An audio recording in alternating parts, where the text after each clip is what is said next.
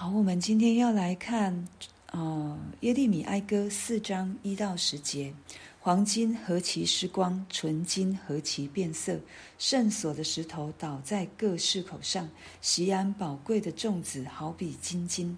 现在何进算为窑匠手所做的瓦瓶？野狗尚且把奶乳哺其子。我民的妇人倒成为残忍，好像旷野的鸵鸟一般。吃奶孩子的舌头阴干可贴住上膛，孩童求饼无人拨给他们。素来吃美好食物的，现今在街上变为孤寒；素来卧朱红褥子的，现今躺卧粪堆。都因我众民的罪孽比所多玛的罪还大。所多玛虽然无人加手于他，还是转眼之间被倾覆。锡安的贵胄素来比雪纯净，比奶更白。他们的身体比红宝玉更红，像光润的蓝宝石一样。现在他们的面貌比煤炭还，啊、比煤炭更黑，以致在街上无人认识。他们的皮肤紧贴骨头，枯干如同槁木。饿死的不如被刀杀的，因为这事。缺了田间的土产，就身体衰弱，渐渐消灭。慈心的妇人，当我众民被毁灭的时候，亲手煮自己的儿女作为食物。哦，我们从第三章好像被振奋的心被提高，然后回转归看神的这样的一个眼目。第四章一到十节，我们又再一次看到这个沮丧，好像哦已经。没有盼望的光景，在这里我们看到黄金、纯金是很有价值的，现在却变变成没有价值的。圣所的石头倒在各市口上，这指着神所所拣选的祭司、立位人，或者是拿细耳人，这些人都已经不再是在圣所里面去服侍，然后在。大祭司身上的那一个宝石，十二个宝石，现在也都没有的，没有了一切的他们的那一个色泽光彩。然后原本应该是要牧养自己孩子的这一些的富人妈妈，因着仇敌的攻打，好，就是在五八七年的这一个被掳的巴比伦来破坏以色列的这一个。地方的一个惨况，对，原本应该要乳养自己孩子，现在没有，反而是要亲手烹煮自己儿女做食物，一个惨无人道的状况，我们在这里都看到了，对，我们无法去想象的一个光景，这里先知也都让我们看到了，原本这一些带着珠光宝气的尊贵的富贵人家。好像一个哦，肤色非常润红的这样的一个一个人，现在他们的皮肤紧贴骨头，枯干如同槁木，也他们的面貌不再是润红的，是比煤炭还要黑的，对身体也渐渐衰弱了。我们看到一再一再，就是最重要的一节，为什么会遇到这样的状况？为什么会有这样的状况？悲惨惨绝人寰的一个毫无人道的状况发生。第六节就告诉我们了，都因我众民的罪孽比所多玛的罪还大。所多玛虽然无人加手于他，还是转眼之间被倾覆。我们知道所多玛、俄摩拉在创世纪，神就毁灭了他。他们的毁灭是瞬间的，也不是出于人的手。是出于神的手，是那一个从天而降的灾祸，是不能拯救的。如今先知告诉我们，以色列人也遇到这样的状况，一切都是因为罪。不论是所多玛、俄摩拉，以色列神所拣选的百姓，甚至是现今的我，如果我们在罪当中，我们所面临的就是这样的状况。好像我们看到罪对我没有什么影响，别人也都在做这样的事情，还是过得很好，还是可以有衣有食，还是可以做他们想要做的事。但是我要真是要说，当我们认识神的人，如果又再一次回到世界当中，也许我们可能在别人眼中过得很好，但是我们心里面的空虚，我想一定是在的。如果我在意那个空虚，我们一定会感受到，除非我把它放在一边，觉得这不重要，觉得我可以用其他的来代替。那我们就另当别论。但是，当我们尝过主恩的滋味的人，却落入到世界的手里面，其实我们真的所幸的就枉然了。我们就忘记了神所要给我们的丰富及丰盛。今天的经文，我不想再让大家去探讨这样一个光景。我想要带大家去看上帝起初透过摩西。跟以色列人说了什么话？我们应该要回到源头，回到源头，因为这在后面的这个审判都是因着罪。可是神这一个生命的源头，他到底要给以色列人什么？对，当在生命记第二十八章的时候，这个祸福祸与福的陈明，其实我们要好好的去读。神先说的是福。后说的是祸，对神所给以色列人的这个福，他的地里面的出产，他田，他城里面的一切，还有他的出入，还有他家里面所有的，神都说要使他们蒙福，因着遵着神的话，因着按着神的旨意而行，神一切的福都要赏赐给信靠他的人。仇敌从一路来攻击你，必从七路逃跑。你仓房里并你手所办的一切事上，耶和华所命的福必临到你。很多这一些从头到脚，从内到外，从小到大，神的福永远是在我们的生命当中要给我们的。对，最后在二十八章的。十三、十四节就说：“你若听从耶和华你神的诫命，就是我今日所吩咐你的，谨守遵行，不偏左右，也不随从侍奉别神，耶和华就必使你作首不作尾，但居上不居下。”后来神也告诉他们，祸不遵守神会带来什么样的祸？这些咒诅是追着你。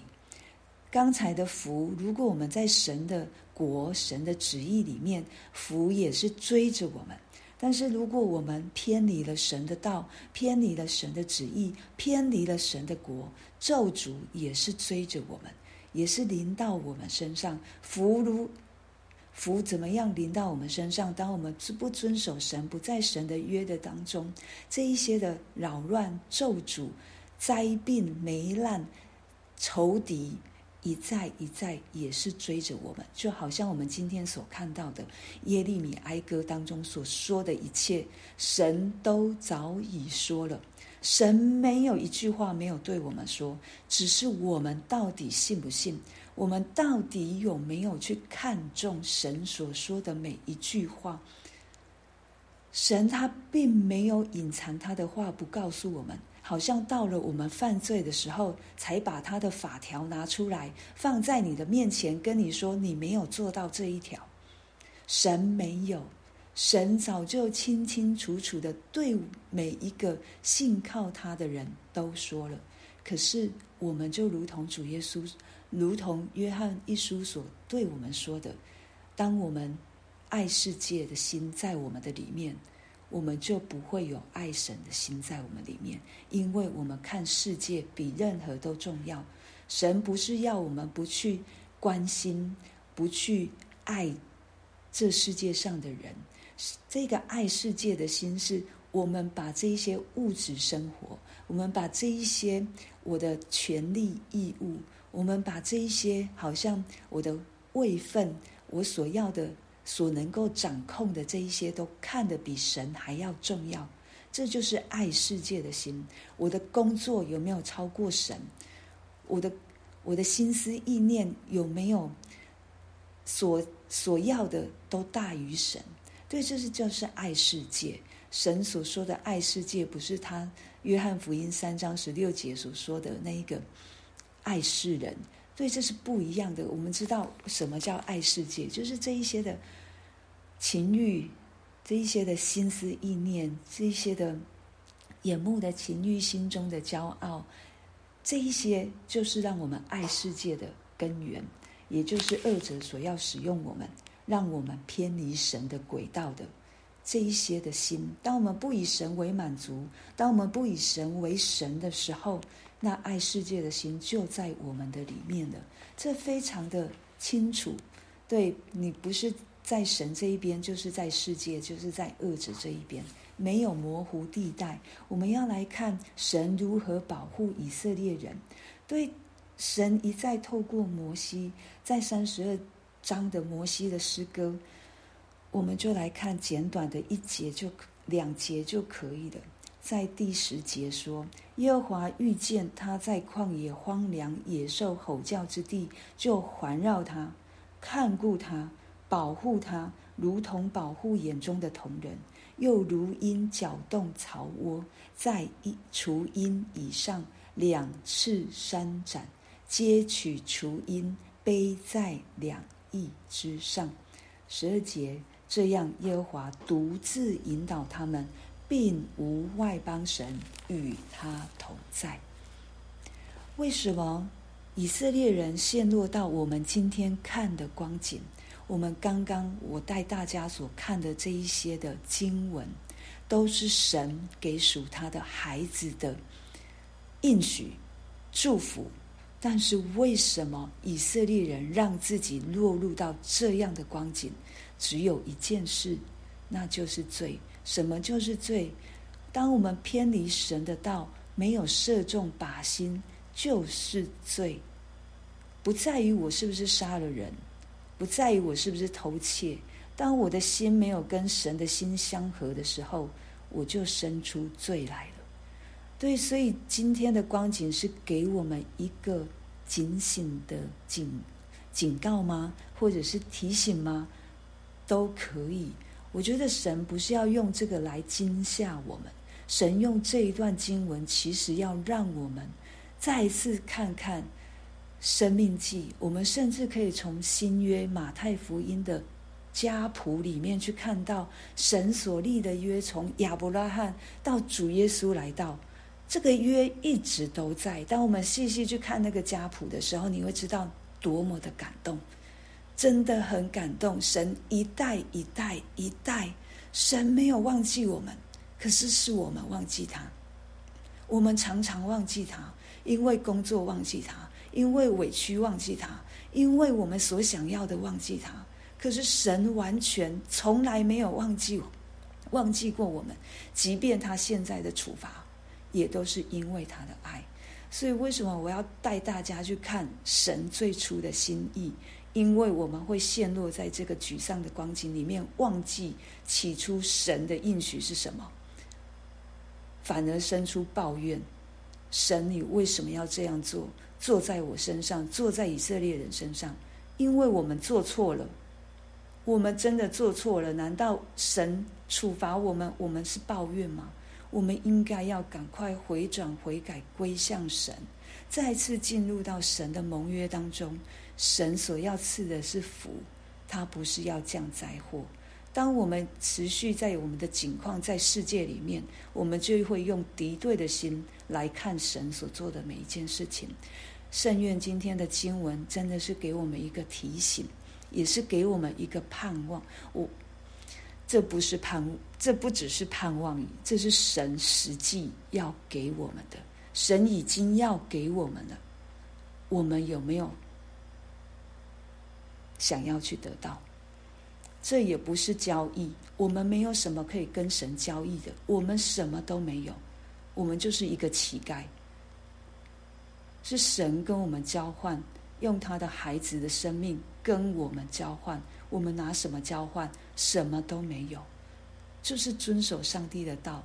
因为神也透过摩西对以色列百姓说：“我的话不是难守的，我的话就在你的心里。”就在你的口中，神透过圣经一再一再对我们说，所以我我今天分享的可能很严厉，可能很严肃，可是这是神的心意，他就是要唤醒我们。我们现在有没有什么是落在世界里面？我们看什么比神还重要的？今天就是神再一次给我们机会，让我们可以回转悔改归向他，让我们可以再一次享受。它里面的丰盛，享受神自己。我觉得最重要的就是神自己。当我们有了神，我们真的一无所缺；当我们有了神，我们真的什么都不必害怕。神都知道，神都掌管，神随时同在。我们就为着我们今天所听见的来祷告。